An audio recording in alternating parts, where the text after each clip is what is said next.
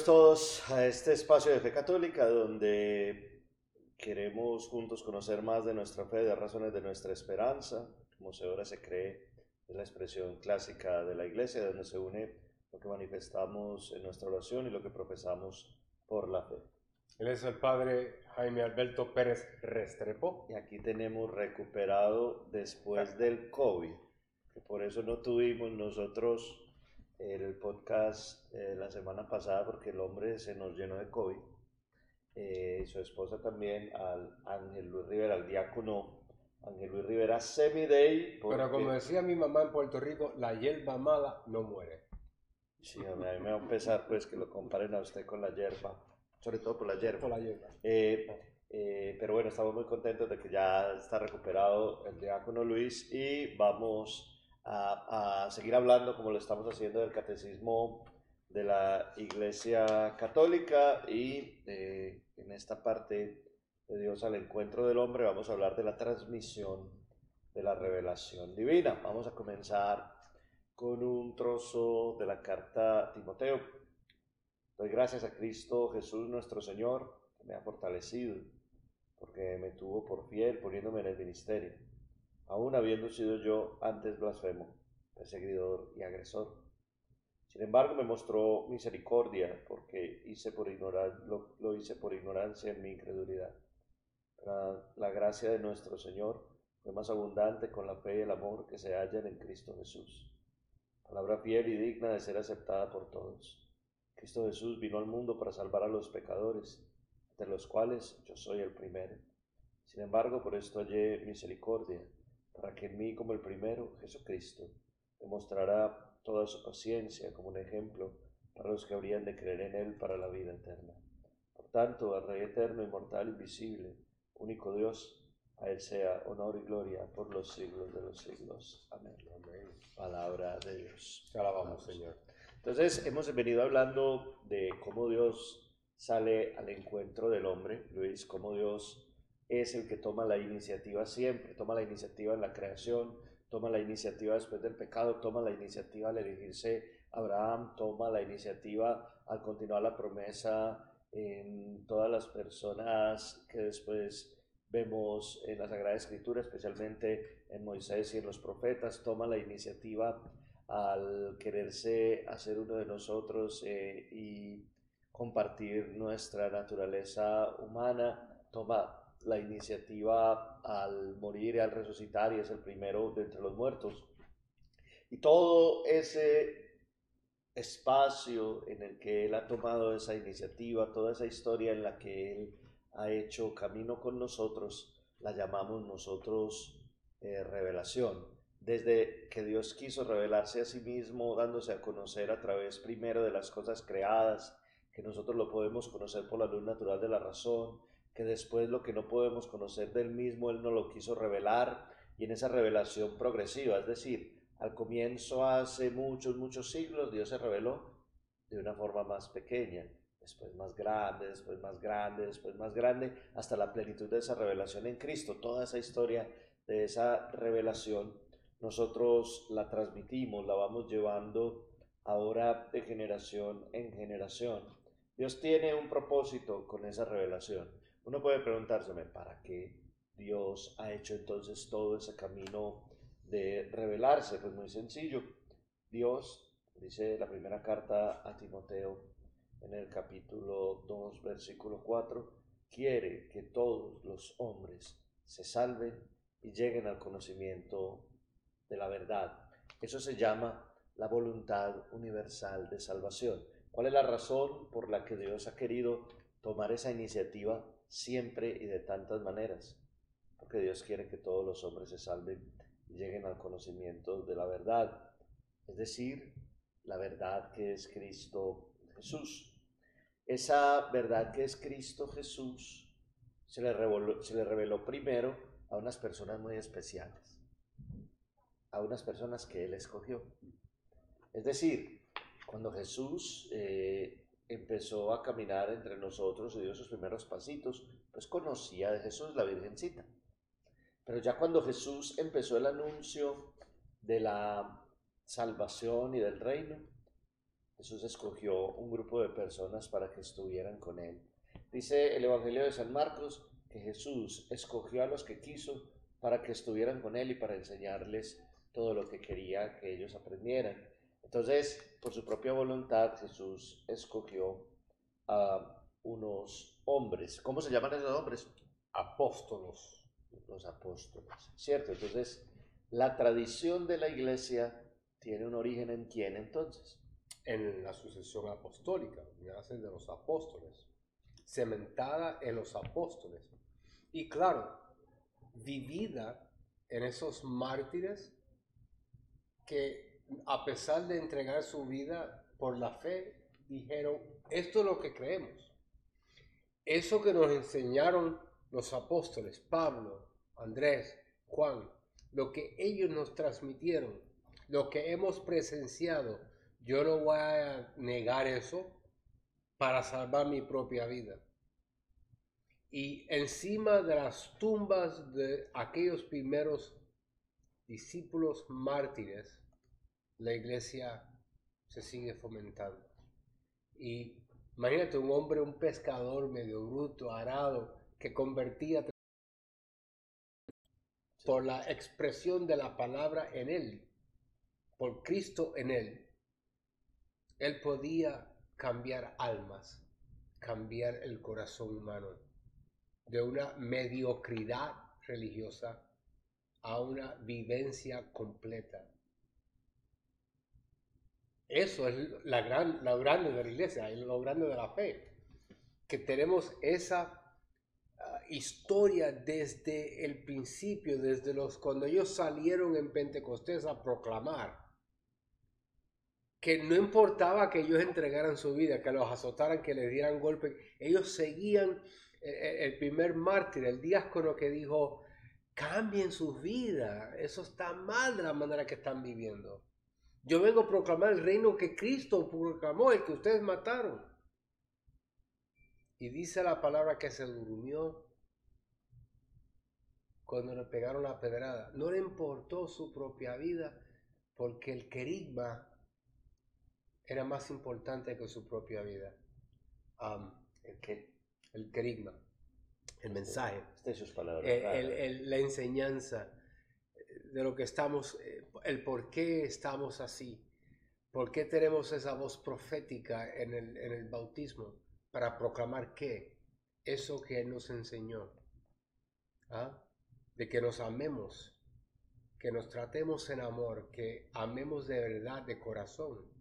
Y a veces molesta, ¿no? Porque hay que amar no solamente al que me cae bien. Por supuesto, es fácil amar a mami, que siempre está con uno, que le ayuda, que le da todo lo, que tu mamá, que te hace tus camisas y tus cosas. Claro, es fácil amar a una persona que te cuida. Pero hay que amar también a la persona que no nos queda muy bien, que me cae mal, que, que a veces no, no, no, me entiende, que a veces las relaciones son difíciles. También a ese. Ese, eh, ese es el mensaje primordial, ¿no? Amar a Dios sobre todas las cosas y amar al prójimo como uno puede amar y como Él amó. Y creo que la gente se olvida esa parte. Él dijo, ama como yo les he amado. Sí, hay una, hay una, hay una raíz como de todo lo que nosotros tenemos, incluso de todos los libros del Nuevo Testamento. Esa raíz es una sola y es que esas personas a, que, a las que Jesús escogió, que anduvieron con Él, que escucharon ese mensaje de amor, que escucharon el anuncio del reino, que escucharon del perdón, que consignaron en el Evangelio las palabras de Jesús, perdónalos por lo que no saben lo que hacen, que miraron con sus propios ojos y tocaron con sus propias manos la realidad de la salvación hecha hombre, que compartieron con él, que escucharon sus enseñanzas, esas personas la empezaron a transmitir. Primero la empezaron a transmitir, como dice Luis, oralmente, con lo que predicaba Pedro, con lo que predicaban los apóstoles, con lo que dijo Pablo, que después lo tenemos nosotros en las cartas, con lo que anunciaban todos los apóstoles, después lo que enseñaron los diáconos que fueron enviados también a tantas partes. Y así se fue expandiendo la iglesia. Y primero, fundamentada en esos apóstoles que tocaron y vieron la realidad de Jesús y de su amor y de la misericordia del Padre que se manifestaba en él, empezaron a ir a todas partes a transmitir el mensaje de la pasión, muerte y resurrección del Señor, que eso es el querigma, el anuncio de la pasión, muerte y resurrección del Señor, de la verdad del amor de Dios manifestado en Jesús, un amor que se tiene que traducir y que tiene que definir la vida de cualquier persona que cree. Entonces, los, la tradición evangélica, por ejemplo, todo lo que es sobre Jesús, la enseñanza de la iglesia que encontramos en las cartas de los apóstoles, todo lo que va sobre la iglesia, en los hechos, en Pedro, Santiago, Juan, en esas, en esas cartas de los apóstoles, todo eso fue primero hablado, no primero escrito, no había nadie detrás de Jesús con una hoja así como estoy yo escribiendo o con las minutas de lo que Jesús iba a decir y se los pasaba a Jesús, vea, parce, esto es lo que usted tiene que decir, sino que después de la, de la tradición apostólica, de la evangelización, del anuncio, que fue oralmente, después de lo que se hizo oralmente varios años, probablemente unos 30, 40 años, se empezó a poner por escrito. Entonces fue primero oral y fue después escrito. Y en el Nuevo Testamento lo primero que se escribe son las cartas de Pablo. De Pablo No son ni los cuatro evangelios. No. Porque eso viene después de una comunidad ya enseñada, ya viviendo la fe. Y posiblemente ya los apóstoles ni existían cuando se empiezan a escribir estas, esta obra, porque es una sola anuncio del Evangelio, es un Evangelio escrito por cuatro evangelistas de perspectivas distintas, pero un solo Evangelio. y a veces tenemos esa, eh, eh, ese, no, eh, no, podemos comprender y cuando yo daba clases de Biblia aquí en ese salón, me acuerdo que me decía, pero ¿y cómo es que nosotros tenemos entonces el libro? Yo decía, Después. primero cuando tú le enseñas a un bebé a hablar y, la mamá y el papá se están matando, di papi, no, di mami, di papi. ¿Lo está escribiendo el bebé o lo está diciendo? Yo siempre he pensado que eso es una tortura, intentar que una persona que no sepa hablar diga dos cosas distintas. Pero es hablado como se empieza. El lenguaje se empieza primero hablado por la necesidad humana de la comunicación. Luego, luego viene lo que hoy día es el ruso. Fueron dos santos Cirilo y Metodio. Que, que, escribieron el lenguaje ruso porque no existía el lenguaje escrito. Entonces, pues, según lo que es ucraniano, ruso, toda esa área de... Ah, Eslava, sí. sí. eslávico, que hay ahí en el norte de, noreste de Europa. Esos lenguajes nacen primero oral y luego se hace una composición escrita para poder entender con símbolos lo que quieren traducir, lo que quieren hablar. Normalmente nosotros sí hablamos primero y escribimos después. Claro, pero esa es la forma humana. Y también se, se ve en la tradición de la Biblia los libros del canon bíblico, primero fueron todos hablados, transmitidos de padre a hijo, a, los nietos, a los bisnietos, para una, porque era necesario mantener la tradición de la enseñanza, lo que Dios, la revelación de Dios con su pueblo. Y tanto así de que en el bar mitzvah de los judíos, de los niños, tenían que recitar 613 leyes oral, cantado, como un juglar en la vieja España, cantado para poder explicar eso que estaba transmitiendo a sus hijos. Ahora, la, la, parte, la parte que sigue en la, en la dedicación apostólica después de escribir los libros es que los apóstoles, como vos dijiste, no duraron para siempre. Entonces escogieron a otras personas. Se llama eh, el comienzo de la tradición viva de la iglesia. Dice el capítulo, dice el número 77 en este artículo 2 del Catecismo. Para que este evangelio se conservara siempre vivo y entero en la iglesia, los apóstoles nombraron sucesores a los obispos, dejándoles en, en su cargo el magisterio. En efecto, la predicación apostólica expresada de un modo especial en los libros sagrados ha de conservar por tradición continua hasta el fin de los tiempos. Entonces, está la tradición apostólica de la que nacen de su predicación las primeras predicaciones habladas y luego los evangelios, las cartas y lo que conocemos nosotros del Segundo Testamento, del Nuevo Testamento. Y después esa predicación apostólica se continúa en la tradición. Esa tradición es también movida por el Espíritu Santo, impulsada por el Espíritu Santo en la iglesia y fue confiada por los apóstoles a aquellos a los que ellos dejaron después para continuarla. Y se viene continuando desde los apóstoles que nombraron a esos obispos y a esos que les iban a suceder hasta hoy.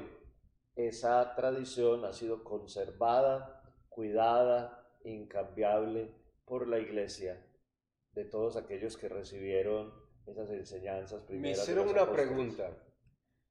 ¿Cómo sabemos de que los apóstoles mantuvieron esa tradición o ese eslabón en la cadena de, del mensaje, de cómo se transmitía el mensaje y qué era el mensaje?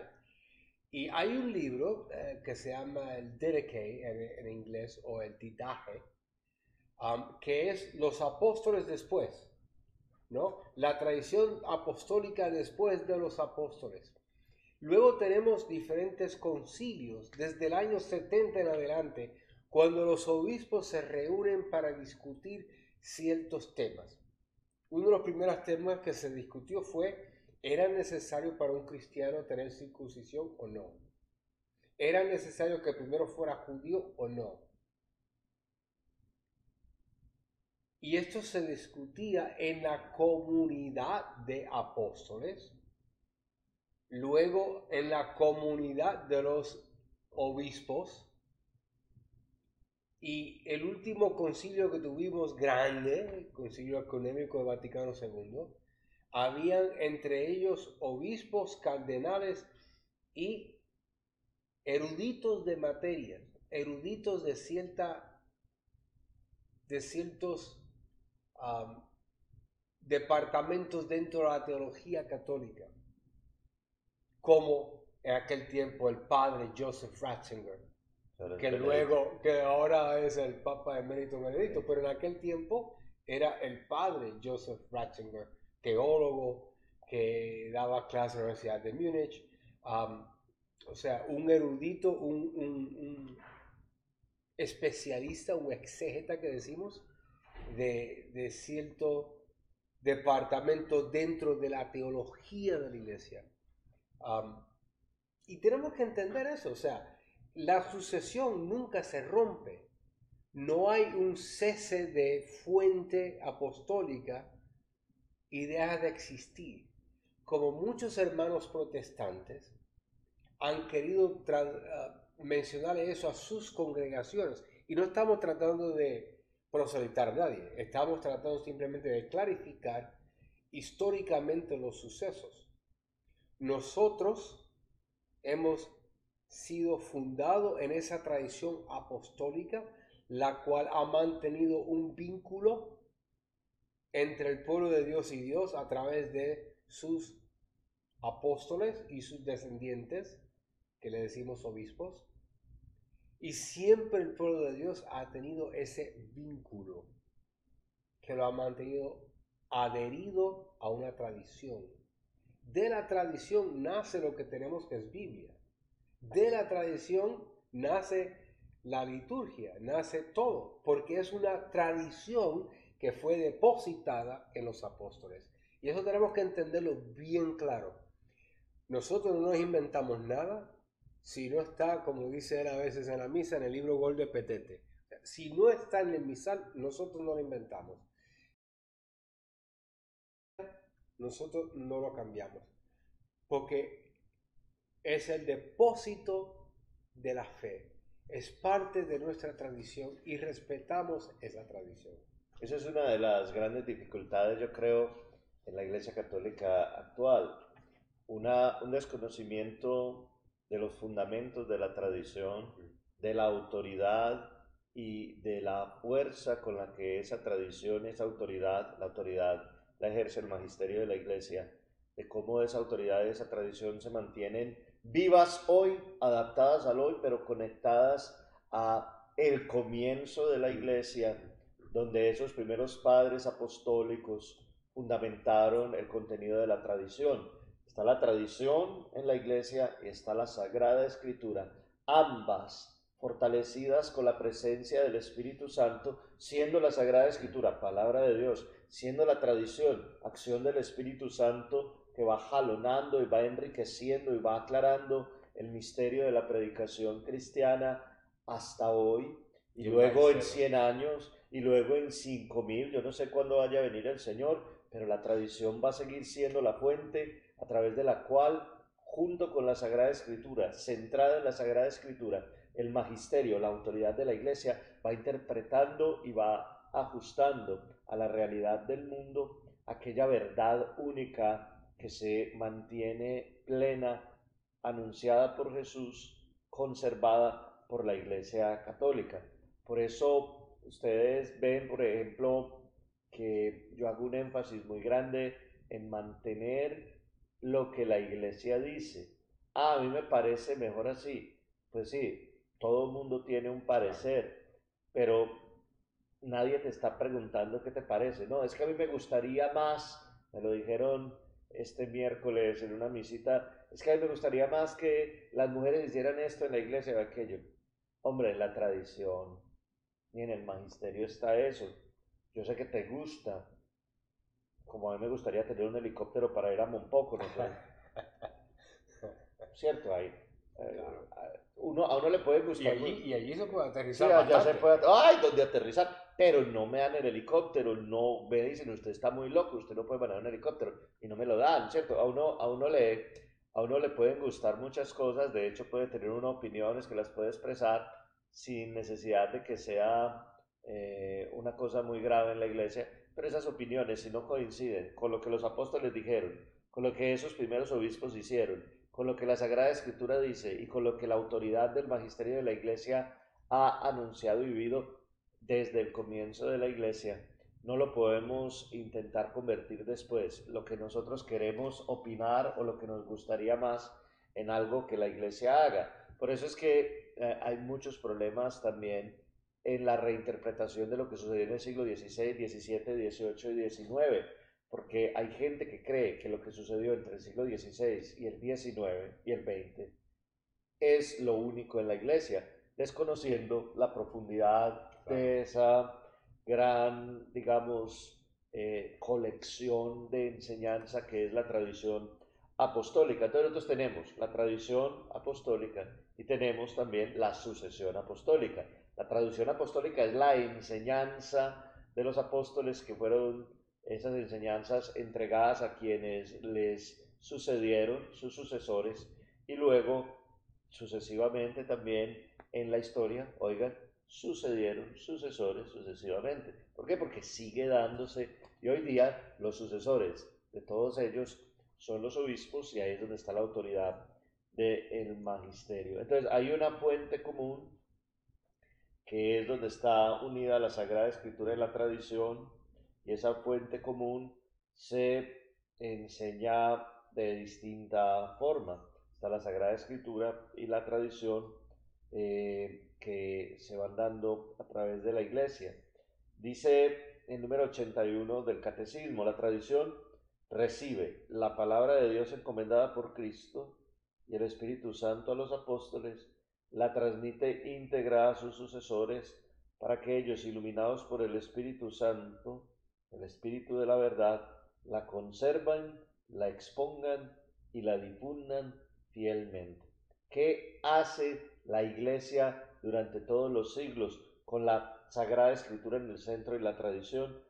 Conservar, exponer y, y de difundir fielmente la predicación apostólica. Hombre, hay cosas modernas que no están de acuerdo con la tradición, la iglesia nunca las va a aceptar. Claro. Hay cosas que hay gente que le parecen muy buenas, pero que van en contra del plan y del proyecto de Dios, consignado en la escritura, enseñado en la tradición y conservado por el magisterio. La iglesia va a mantener siempre la verdad transmitida por la fe. Nosotros nos vamos a inventar cosas locas. Por ejemplo, ayer leí que en una universidad cogieron los órganos muertos de un animalito y los revivieron. Hombre, nosotros hacemos cosas muy locas, pero nosotros no vamos a poder agarrar a un ser humano, revivirlo sin alma y hacer un montón, o sea, esas, esas cosas están ya en el límite, por ejemplo, del Frankenstein y de esas cosas locas que están en la literatura. La iglesia no se va a poner a alinear con las corrientes nuevas eh, de pensamiento. Ahí pueden poner ustedes la ideología de género, ahí pueden poner ustedes todo lo que vaya contra la vida y la dignidad del ser humano, ahí pueden poner ustedes todas las ideologías de izquierda, de derecha, de arriba y de abajo, porque nosotros no compartimos una ideología ni nos acomodamos a una ideología que nace ahora, sino a la Sagrada Escritura, a la tradición y al magisterio. Un, un señor presbítero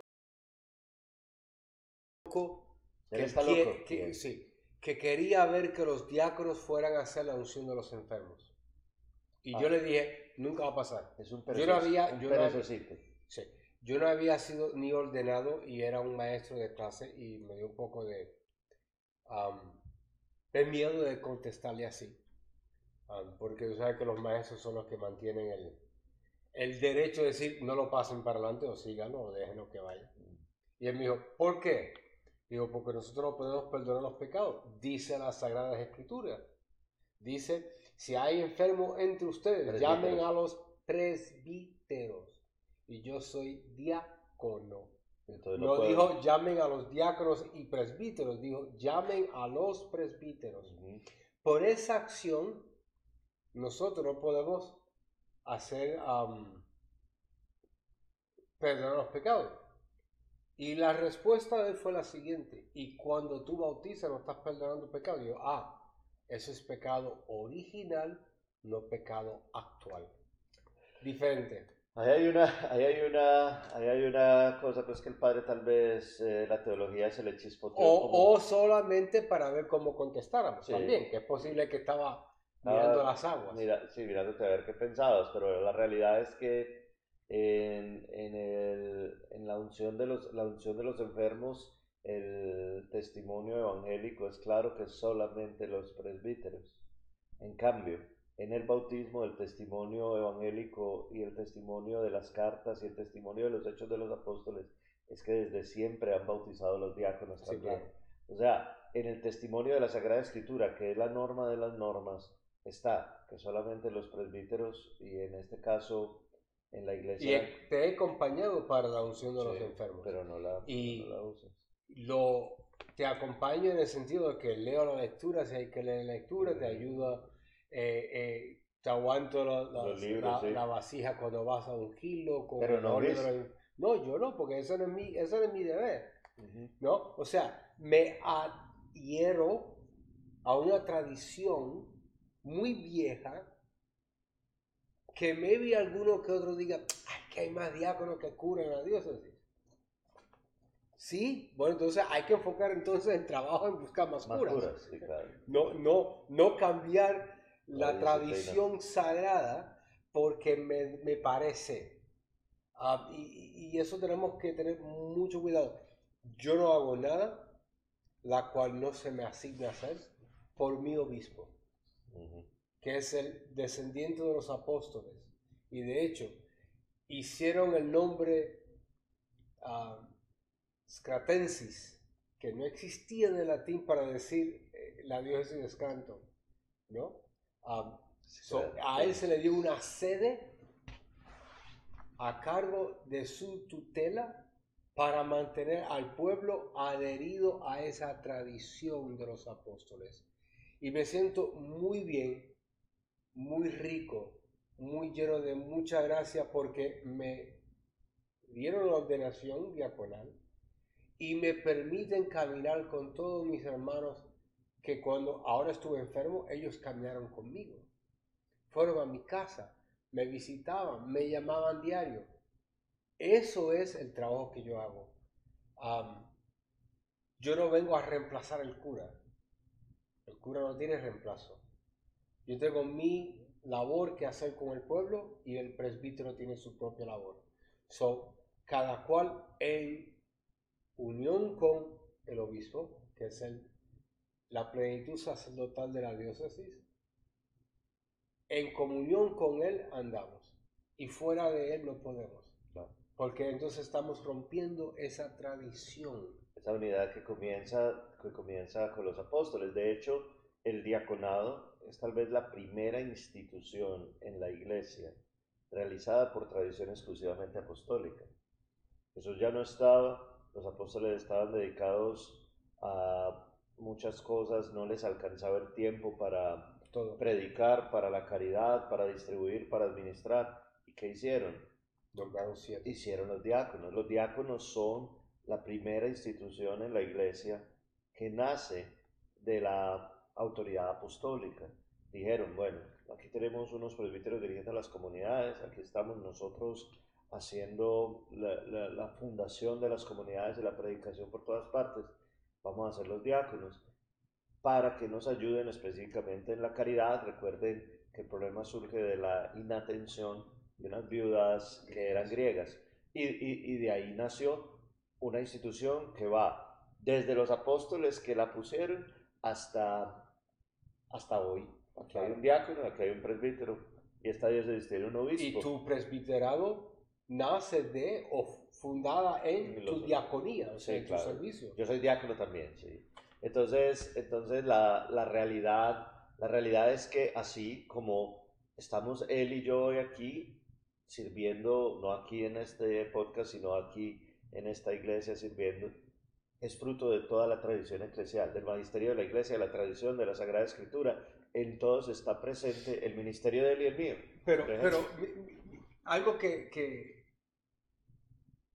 es curioso para que la gente entienda, nuestro obispo ya habló con un obispo que se comunicó con tu obispo para poder traer a la necesidad de los pocos uno que hablar español, uno que podría comunicarse con la gente en su propio idioma. Bueno, yo como arroz habichuel y tú comes arroz y frijoles, pero bueno, pero es lo mismo, ¿no? O sea, eso es el trabajo del obispo, tratar de fomentar la fe en el pueblo unido a una tradición que no se desligue, que no, que no haya malas interpretaciones español, que no dijera una cosa que la gente malinterpretara. Y pasa todavía con uno que habla español. Claro. Pero la atención del apóstol tratando de acomodar a su pueblo, y hay otros curas en la diócesis que son prestados. Uno brasilero, hay un par de peruanos, hay un dominicano, gracias a Dios que el padre Neftalí está, está aquí, ¿no? Ah, ayudando a una población que es 51% dominicana, Hazelton, gloria a, a, Dios en las alturas que podemos ver la institución, el legado, la tradición donde el apóstol sigue nutriendo al pueblo en su necesidad y haya podido adquirir un presbítero prestado para ayudar a caminar a su gente. Que es una cosa muy similar a lo que se hacía antes. Eh, uno lee en los Hechos de los Apóstoles de las cartas de Pablo, que Pablo estaba en un lugar y después era enviado a otro, o que mandaban a, a, Apolo a un lugar o a otro. Eh, uno estaba, no estaban siempre en el mismo lugar, eran transferidos, cambiados y decían, vamos a mandar a Sutanito a tal parte, vamos a mandar a Menganito a tal otra. Y así es que se fundaban las comunidades y se ponía un presbítero ahí y nos iban moviendo. Todavía nos están moviendo porque vea donde estoy yo aquí. Y antes estaba en Carolina del Norte, y antes estuve en Medellín, y antes estuve en Cuba, he ido a Francia, he estado en San Andrés, me han mandado a muchas partes, a nosotros nos van moviendo. Entonces, esa autoridad, esa autoridad con la que la iglesia hace todo, eh, está fundamentada en los obispos. De hecho, el Papa es el obispo de toda la iglesia, el obispo de Roma, eh, y los cardenales son obispos, y luego vienen los presbíteros y los diáconos, y luego vienen todos los que hacemos parte también de la iglesia, pero que eh, llamamos laicos porque no han recibido el sacramento de la ordenación, y todos sujetos a ese magisterio con una obediencia de la fe, con una entrega de la voluntad y del entendimiento a las verdades que la iglesia enseña, hacemos nuestra profesión de fe siguiendo estas tres cosas. Todo lo que el Papa y los concilios digan, todo lo que el Papa y los obispos enseñen y todo lo que se diga a nivel de magisterio, aunque no sea un acto absolutamente definitivo. que es un acto definitivo? Que eso suena muy lindo. Un acto definitivo son los dogmas. En la iglesia se enseña a través de los concilios, de las cartas, de las encíclicas, de las bulas, de las exhortaciones apostólicas, de los documentos del Papa, pero también se enseña a través de los actos extraordinarios. La cual el último fue en 1954, ¿no? La Inmaculada Concepción y, y también la, la Asunción de la Virgen, que fue 100 años antes. Esos son dogmas de fe que el pueblo está obligado a creer, que es diferente a, y, que se entienda, a veces decimos, hay un dicho, e, especialmente entre los dominicos, María, Madre de Dios, medianera de todas las gracias. E, eso es un decir de ellos y no estamos obligados a creer en eso porque no es un dogma de la iglesia ni una enseñanza constante de la iglesia. Entonces, en la iglesia hay enseñanzas, la más grande de todas, definida más absolutamente, se llama dogma. Luego vienen todas las enseñanzas del magisterio en los documentos de la iglesia, concilios, exhortaciones apostólicas, cartas apostólicas, cartas posinodales, bulas o encíclicas. ¿Qué es una bula? Una bula es una carta. La esposa del burro. Ah, es un tipo de documento papal donde el Papa de manera, de manera individual, de modo, de, por, su propio, por su propio deseo y su propia, y su propia iniciativa, le hace una comunicación corta a toda la iglesia o a los obispos, puede ir dirigida a distintas partes. Por ejemplo, cuando excomulgó a los obispos que se hicieron anglicanos. Ah, fue una bula papal que dio esa tradición por lo tanto, no, los presbíteros que salgan de ahí no son reconocidos porque cambiaron el rito de ordenación. Y eso es una bula papal. Sí, entonces eh, todos los documentos del Papa es obligado, es obligado obedecerlos. Eh, el concilio, que es todos los obispos, es obligado obedecerlos. Los sínodos de obispos autorizados por el Papa, que luego tienen una exhortación sinodal es obligado obedecerlos. Es obligado obedecer todos los documentos del magisterio, los cuales exigen el obsequio de nuestra obediencia, de nuestra ¿Por qué crees que es tan difícil que, que, que, la iglesia, incluyendo algunos presbíteros, diáconos y, obispos y todo, porque en la iglesia hay de todo, sea tan difícil seguir e, e, esta enseñanza o este documento? ¿Por qué se me hace difícil a mí creer que es válido esto y, hay gente que hasta rechazan las enseñanzas oficiales de la iglesia? A ver, hay, hay dos factores hoy día, hoy día. Antes, por ejemplo, las personas que incluso fueron después declaradas herejes, estaban intentando explicar o defender intelectualmente una posición y se fueron radicalizando, radicalizando y se alejaron de la fe terminaron Como de la fe. Exacto, pero hoy día es un asunto de ideología. De que hay personas con apegos específicos a cosas del pasado, a actitudes del pasado, a acciones del pasado y no dejan que se actualice en el magisterio oficial de la iglesia. Hoy día este depósito de la fe a través de la autoridad del Papa, porque a través de esa ideología se cuestiona la autoridad del Papa, es un asunto ideológico y han empezado a dividir la iglesia como en izquierda y derecha, como si fuera mm. política. Y entonces cuando se ideologiza algo, siempre se generan fracturas, siempre se generan divisiones. La ideología siempre será, las ideologías siempre son extremistas, fanáticas y divisivas. Una ideología, sea de derecha o de izquierda, terminará fanatizándose, terminará radicalizándose y terminará dividiendo. Entonces, el primer defecto hoy día no es un asunto intelectual de intentar defender una posición teológica, como sucedió con Lutero, o como sucedió con los iconoclastas o lo que sea en el pasado. Hoy día es por un asunto ideológico y muchas veces conectado con la política. Por ejemplo, aquí en Estados Unidos hay una especie de conexión tácita entre la gente de derecha políticamente y la gente de derecha en la iglesia. Y entonces se apegan a cosas del pasado. Son apegos del pasado, normalmente siglo XVII, XVIII XIX, y no quieren, y no quieren soltar esos apegos. Y lo segundo es una especie de idea que cuestiona la autoridad del Papa en la iglesia. Entonces descalifican las acciones, palabras o gestos del Papa, siempre criticando a la persona, es decir, lo que se llama ataque ad hominem. Atacan al, Papa, al Papa, al Papa, al Papa, olvidando que él no es como persona simple y llanamente el Papa Francisco, es como persona el receptor de toda la autoridad que se le dio a Pedro. Entonces no ven al Papa como a Pedro, ven al Papa como a Mario Bergoglio. Eh, eh, a Jorge Mario Bergoglio, que es el, nombre, del, Papa, el nombre del Papa Francisco, el nombre de bautismo del Papa Francisco. Entonces es un ataque ad hominem, a toda hora, al hombre, al hombre, al hombre, al hombre. Sí, de hecho, eh, me acuerdo cuando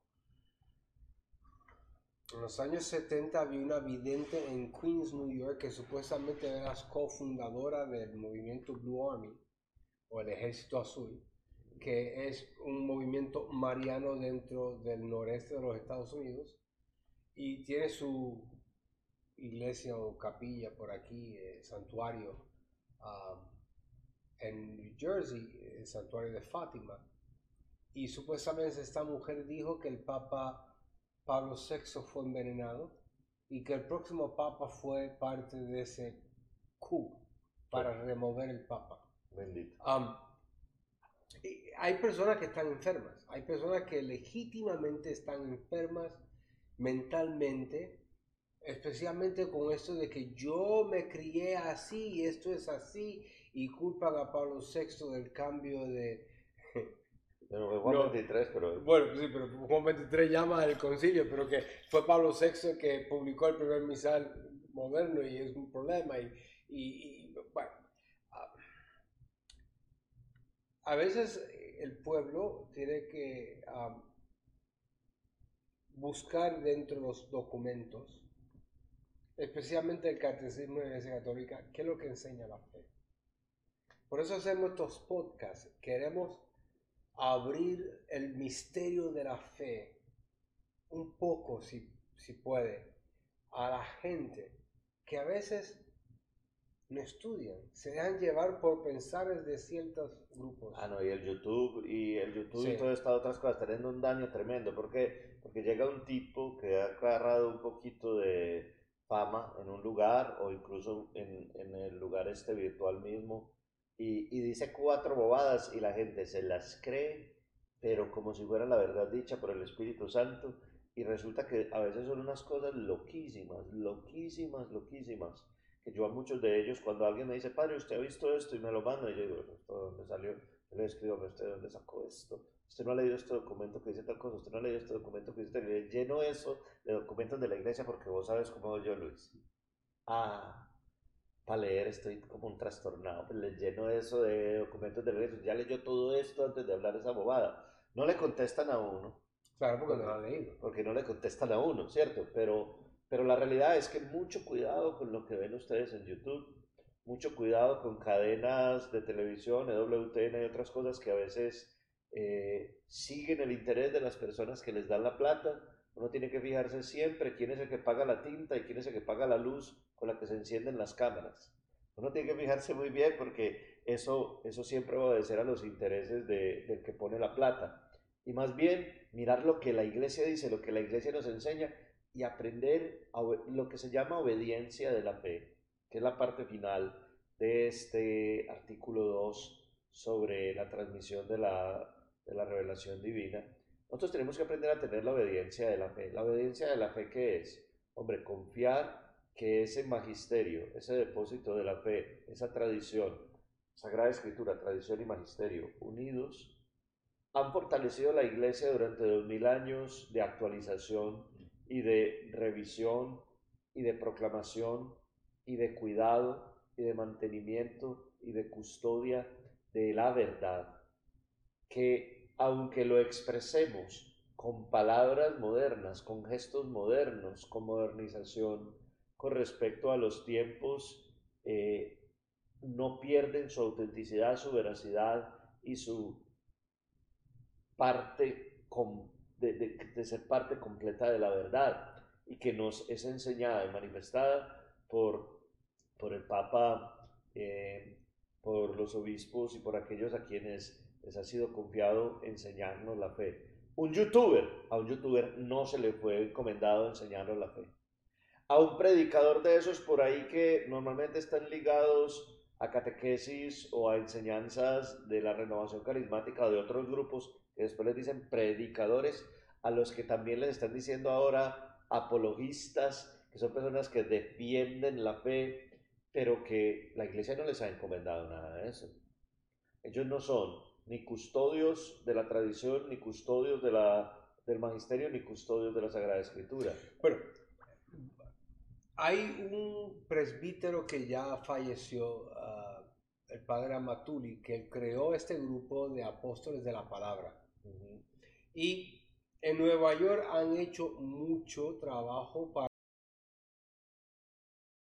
la parroquia no hacía. La parroquia no tenía un sistema de apoyo al adulto.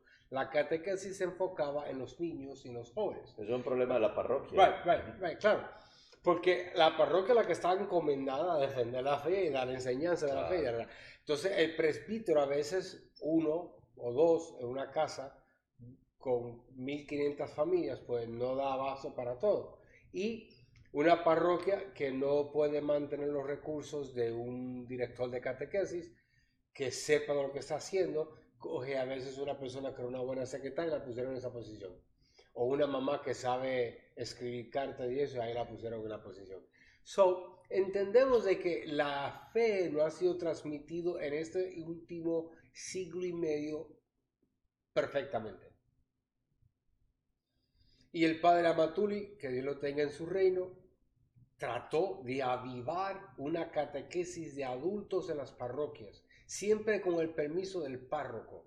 Sí, lo que no pueden entrar a una parroquia simplemente a... Exacto, catequesis. Ellos son catequistas, pero no son custodios. No. No hacen parte del magisterio de la iglesia, no hacen parte de los que han sido confiados en mantener la verdad. Entonces, todas estas personas que nosotros mismos eh, les hemos enseñado catequesis o han aprendido, han estado en el, en el lugar este, ¿cómo es que se llama el lugar este de la renovación carismática? El Centro Católico. El Centro Católico Carismático y que aprenden y que después en cada parroquia empiezan a enseñar, son catequistas, pero los que son custodios son los obispos, los presbíteros, los diáconos.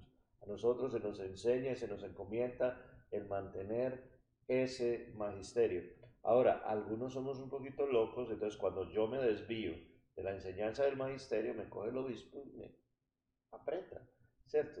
A veces hay gente que me dice, ¿y a este otro que está en internet por qué no lo apretan? No lo apretan porque no es presbítero, obispo y diácono, y ahí uno puede decir lo que le dé la gana, hasta que diga una herejía y la iglesia lo excomulgue. ¿Cierto? Entonces, eh, toda esta gente que está en YouTube ahora enseñando un montón de cosas muy locas, son muy peligrosas, yo sé que a la gente le da pereza o no le da tiempo o son malos leyendo, entonces prefieren poner una cosa y estarla escuchando. Mucho cuidado con lo que están escuchando. podemos conseguir los documentos de la iglesia en un, en un libro, se llama el Messenger, ¿no? Y hasta si lo quieren buscar en audiolibro, si es tan vago y no quiere leer, muy bien.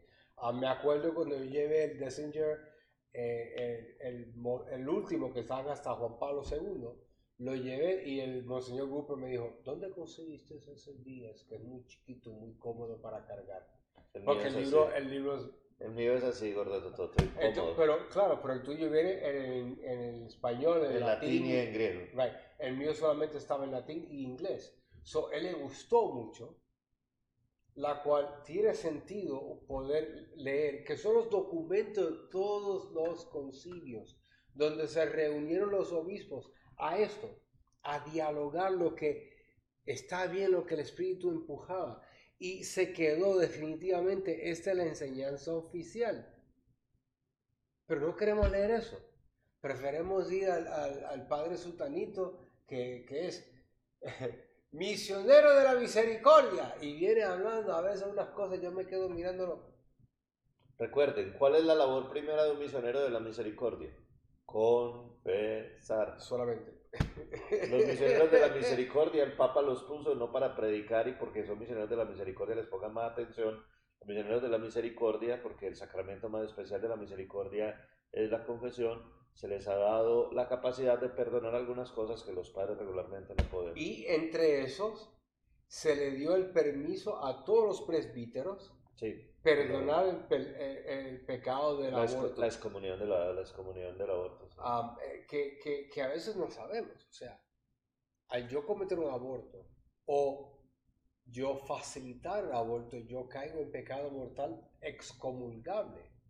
La excomunión es automática. Entonces, o sea, ¿qué significa eso? Que ya yo no estoy en comunión con la iglesia. Con la iglesia, soy un hereje, soy fuera de. Pero no es un hereje, es un excomulgado. Todos los herejes son excomulgados, pero no todos los excomulgados son herejes. Pero estoy practicando algo que no, que no debe ser. Sí, está excomulgado automático. Y eso es, o sea, estoy cometiendo asesinato. Oh, sí.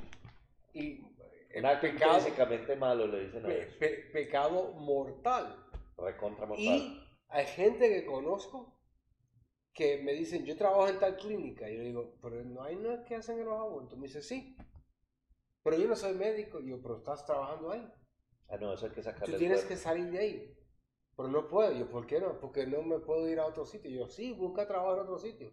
No hay. O donde, o donde, o donde eh, eh, otro sitio donde no tenga pues la misma realidad.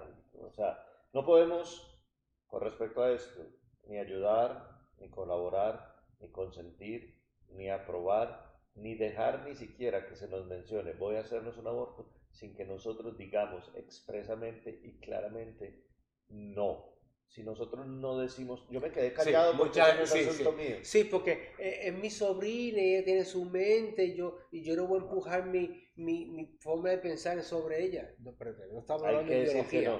no estamos hablando de ideología, estamos hablando de la fe. y hay ciertas cosas que no se pueden permitir. Yo amo a mis primas, a todas mis primas, son como mis hermanas. Pero si una me dice, yo cometí un aborto, le digo, yo pecaste. Hay que brincarle encima. Sí, sí claro. Dice entonces el número 93 sobre esta obediencia de la fe. El Espíritu de la verdad suscita y sostiene en este sentido la fe. ¿Por qué? Porque Jesús es la verdad, Él nos da su Espíritu, es el Espíritu de la verdad. Con Él el pueblo de Dios, bajo la dirección del magisterio. No es magisterio el de YouTube, no es magisterio el de aquí o el predicador o el yo no sé qué. Es el magisterio y el magisterio es dirigido por el Papa y los obispos. Listo, dirigido por el Papa y los obispos. Yo enseño con permiso del obispo. El día que el obispo me diga, usted no puede predicar, no puedo predicar.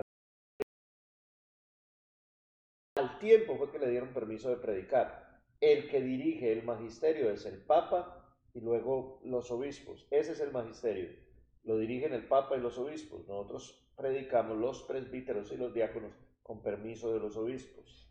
Papa y obispos, magisterio se adhiere indefectiblemente a la fe transmitida, es decir, que hay que adherirse sin defecto, indefectiblemente a la fe transmitida a los santos de una vez y para siempre, la profundiza con un juicio recto y la aplica cada día más plenamente a la vida. Yo tenía un compañero que estaba en el seminario pensando unas ideitas un poquito medio, medio raro. Se llama Eduard Posada, ya sacerdote Posada, si me estás viendo, que no creo. Eh, y me acuerdo que un día le estaba exponiendo eso a una monjita, una monjita muy inteligente que tenía como dos o tres doctorados en filosofía por allá de esa universidad. Como decimos en Puerto Rico, una bestia humana. Qué cosa tan impresionante esa monjita. Y la monjita, la monjita, mientras Posada le estaba explicando, la monjita hacía así. Mm, Y era Edward, pues, creyendo que la monjita le estaba siguiendo el, el paso, era una cosa sobre, la, sobre, la, sobre la Eucaristía, no me acuerdo si era de la transanificación o qué.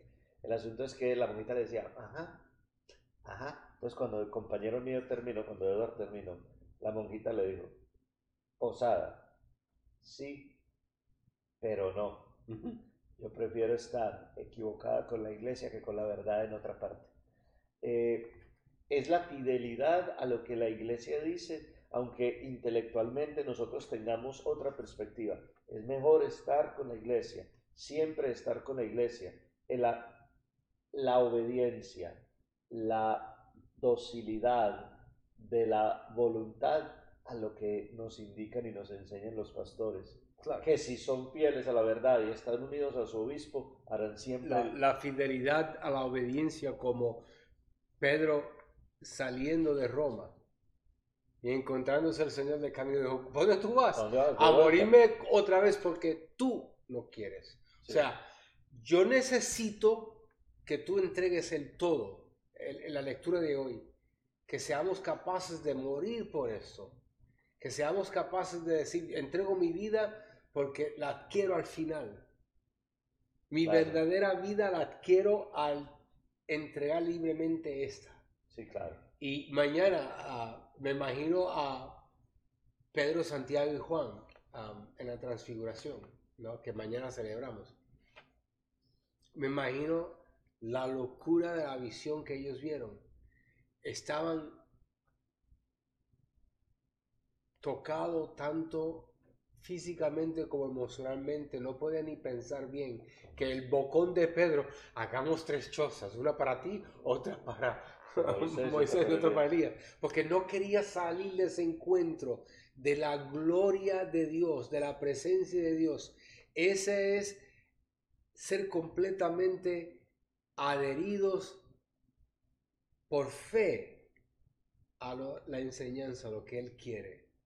Esa obediencia, la cual nosotros renovamos todos los años en la misa crismal donde al obispo le volvemos a entregar nuestra obediencia. y cuando nosotros nos ordenamos, él dijo, prometen fidelidad a mí y a mis sucesores. Sí, prometo. no solamente tú, ahora en este momento, porque se va el obispo, ya no tengo que obedecer, no, a él y a todos los que le siguen. si usa la gorrita esa rara, hay que si usa la gorrita rara. Hay que hacerlo. Sí, sí. Eh, vamos, vamos a ir terminando con esto. Hay una cosa muy especial que nosotros debemos tener siempre clara y es que la iglesia va a mantenerse eh, siempre en unidad alrededor del Papa y los obispos si nosotros somos capaces también de mantenernos unidos al Papa de los obispos. No, no podemos nosotros simple y llanamente vivir lejos de Dios, lejos de la iglesia, pero creyendo que estamos con la iglesia, estamos en la iglesia. Muchas personas lo hacen. No voy a la iglesia, no estoy de acuerdo con esto, el Papa tal cosa, y creen que hacen parte verdaderamente de la iglesia. Para ser parte verdaderamente de la iglesia necesitamos eh, estar en comunión y en obediencia con todas las cosas que la iglesia nos enseña en el magisterio, en la fe. Todos los fieles tienen que aprender a obedecer y a obedecer no porque vaya a pasarle algo malo, sino obedecer porque es la verdad lo que la iglesia predica y enseña. Vamos entonces a terminar el podcast. No tenemos aquí. Ustedes ven que estamos en una manera que normalmente no estamos porque nos revolucionaron el lugar en el que hacemos la. Pero estamos aquí. Sí, claro. En obediencia, haciendo un podcast. Claro.